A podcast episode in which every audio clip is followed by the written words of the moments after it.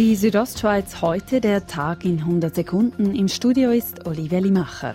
Seit dieser Woche sind die Maßnahmen zur Bekämpfung des Coronavirus weitgehend aufgehoben. Dies, weil die Fallzahlen anhaltend tief sind. Im Kanton Grabünden sind es noch pro Woche in etwa zwei. Trotzdem rät die Kantonsärztin Marina Jamnitzki im Hinblick auf die Sommerferien. Also jetzt, wo viel mehr Leute unterwegs sind, ich kann es nicht genug betonen, schlussendlich wirklich im ÖV Masken tragen, wo, wo man näher ist, auch in den ganzen Bergbahnen. Weiter seien auch die Abstands- und Hygieneregeln immer noch einzuhalten, so Jamnitzki. Immer weniger Männer unterrichten an Bündner Primarschulen. Trotzdem verzeichnet die Pädagogische Hochschule Grabünden eine leichte Zunahme an männlichen Studenten.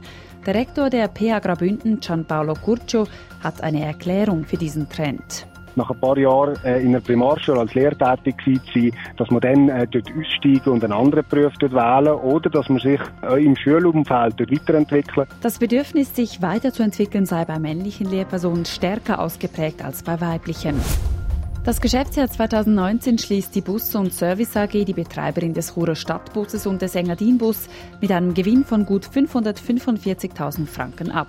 Damit zeigt sich Verwaltungsratspräsident Alois Vinzenz zufrieden. Bei den Passagieraufkommen in Chur da haben wir sehr starkes Wachstum können realisieren mit 7,5 Prozent. Das zeigt doch, dass der öffentliche Verkehr einem Bedürfnis entspricht.